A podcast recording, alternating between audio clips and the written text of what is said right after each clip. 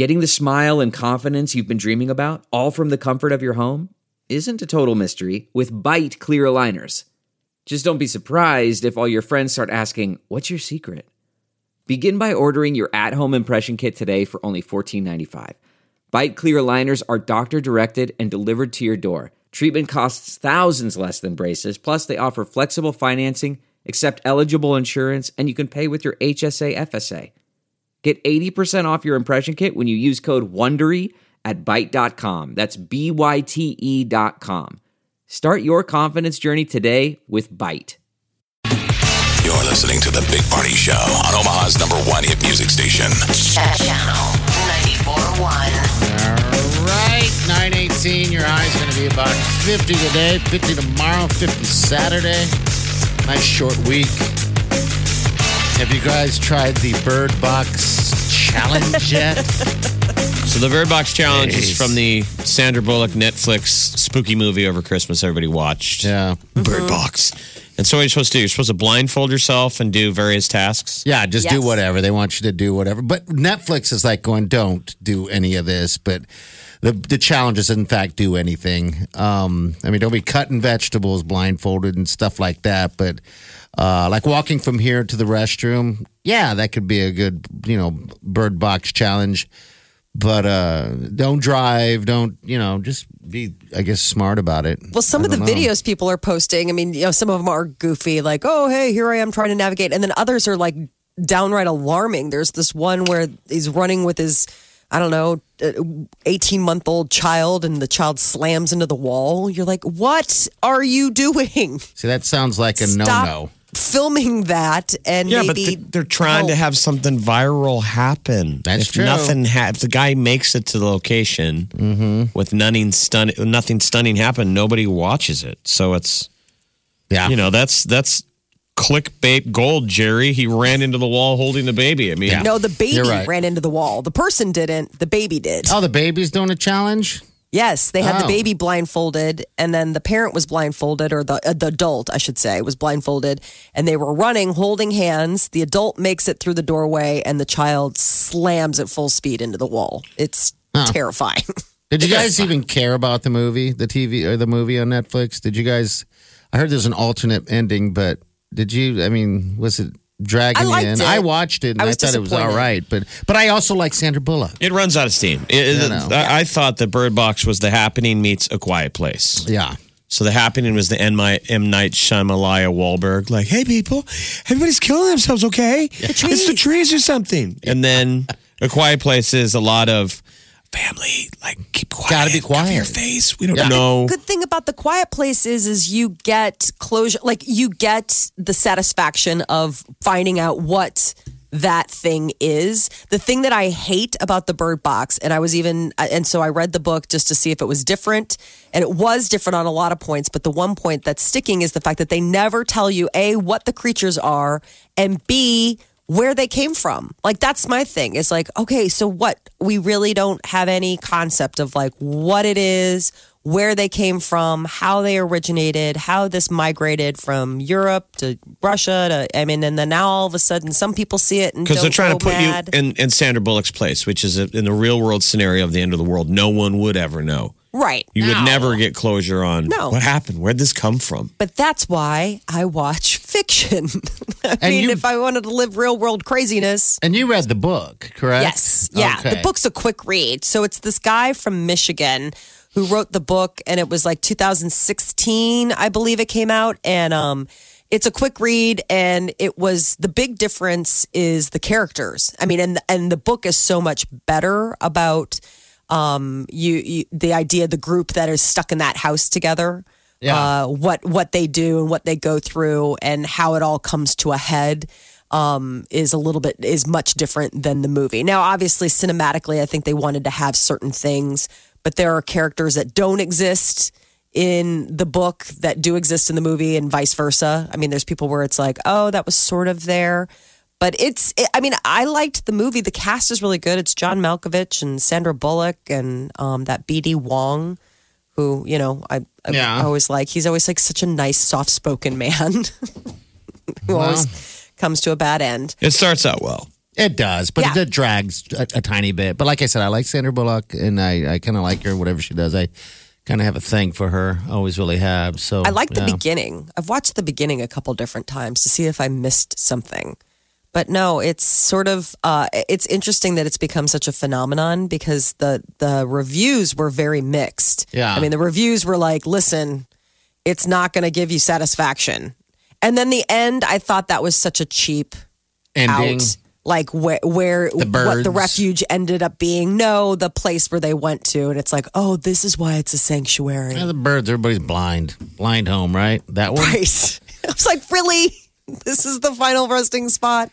Yeah. Um. Well. So, yeah. But I think it's interesting that people have now, I mean, it just shows you winter boredom, post Oh, yeah, holiday winter Well, and people people don't have we don't do anything together anymore. People obviously are longing for a collective experience. and that's why the so we get really excited. I mean, that's something to keep in mind is that if an idea takes off, man, hold on to your butts because if we all collectively get onto the same track, it it goes everywhere. Yeah. everybody watches it. I mean, you wonder what the tipping point is when. How many of your friends saying, "Oh my God, have you seen Bird Bo- Bird Box?" Before it is guaranteed you are going to You're gonna- appointment view Bird Box within the next five days. Oh, you so bet. Netflix You bet. did a rare thing and they shared the number of accounts that watched it, which they don't normally divulge that information. Everyone? 45 at that point, they said 45 million accounts watched it within the first week. 45 million accounts. So that's not necessarily single people. And viewing it means that they got more than 70% of the way through. Okay. Even But though, they don't despite the fact that I would say it's actually a very mediocre Yeah. movie, the fact is is that the reason why many of us watched it is because we wanted to be a part of it. We didn't want to miss out. Yeah. So that's how piece of crap can still kind of take off. I mean, it's unbelievable. The, And it's uh, free. You know, and it's free. Well, Well, I mean, you know, Netflix, it's like, but my point is, is that you don't have to get off your butt, buy a movie ticket, get in your car, go someplace. You can sit at two o'clock in the morning if you've got insomnia and be like, yeah, I guess Bird Box, everybody's talking about it. Why not? all right. I got Nine, nothing else to fill the hours. You're listening to the Big Party Morning Show. Omaha's number one hit music station. Channel Channel 94.1.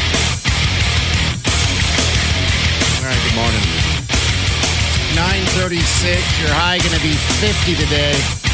Now, what to do today? Big day. what to do?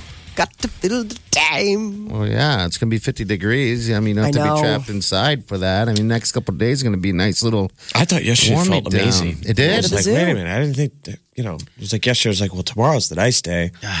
So today's gonna feel good. You know, good day, people, to uh, take down all your Christmas stuff. There you go.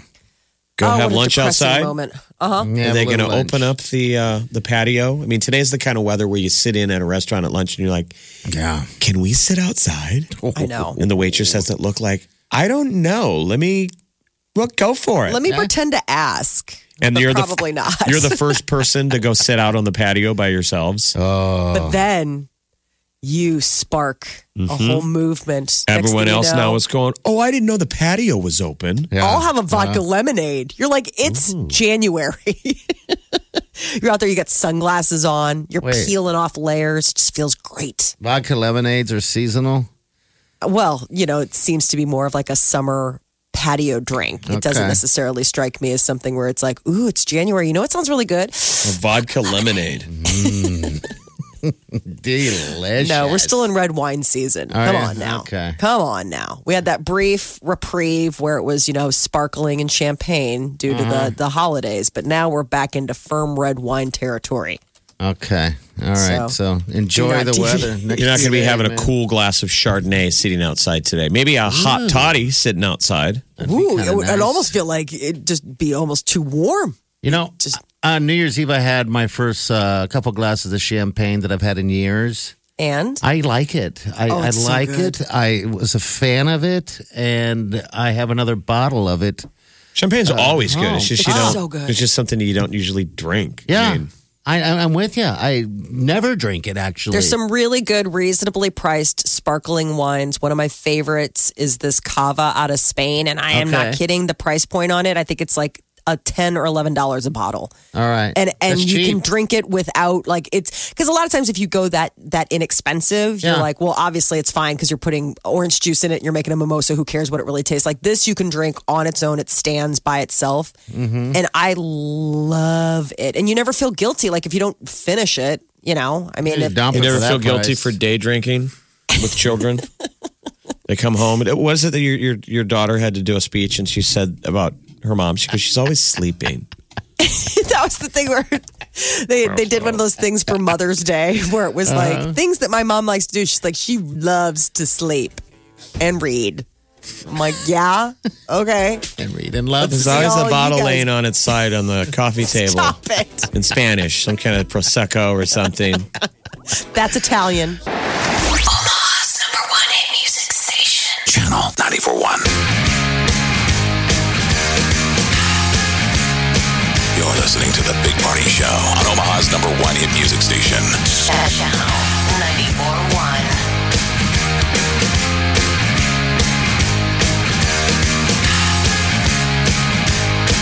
Hi, good morning. High today is going to be almost 50, if not 50.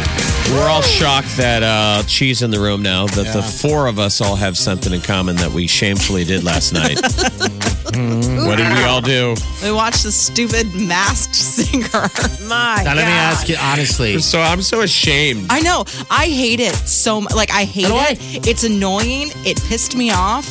And Yes. yet I watched the entire episode. And you know what? I'm probably going to go back because sometimes you just feel really sad. Yeah, yeah. It's like I Well, like I eating gotta- cake and then you I just couldn't. Don't stop. I just couldn't. I have a can't. challenge for all of us. All of us ha- cannot watch it again.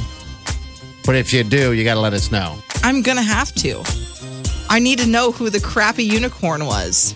I was How did that person Hilton. get through the next round? I was round? mad. I was like mad. I'm like, you paid off somebody to make it to this next round. I can't even believe. and I was already mad about it. the show. Like I was, I was irritated that I was watching, and then I was mad because I cared, and then I was mad that somebody was that bad.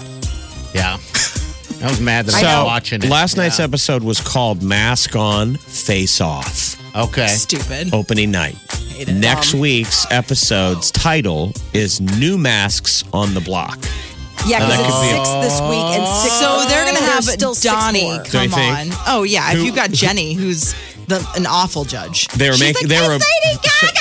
Jenny McCarthy was doing the New Year's Eve coverage, and they had the new kids came out, and then she was making out with Donnie on camera. Oh, quit it. because they're a couple. So Yeah. you're right. That's got to Yeah. be Donnie It's gonna be week. Donnie, or You it's think gonna, Donnie's in there?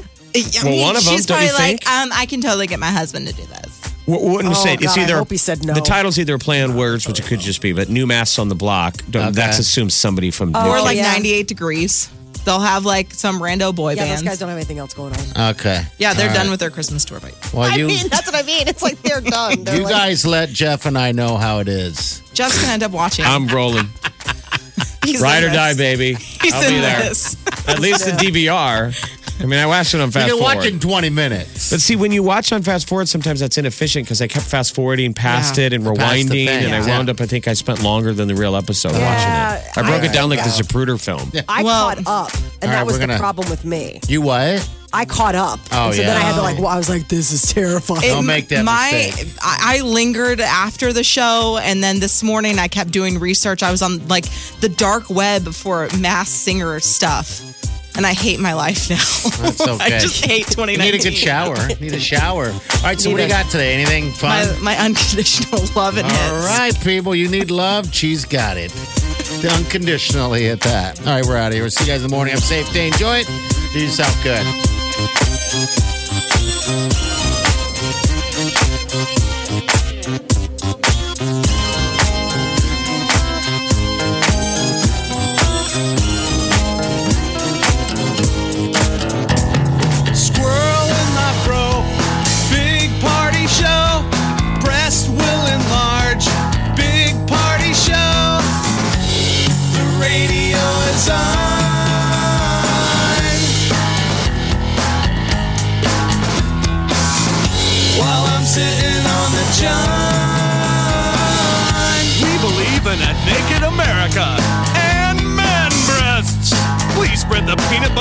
Spotify so everyone will know. Big party show.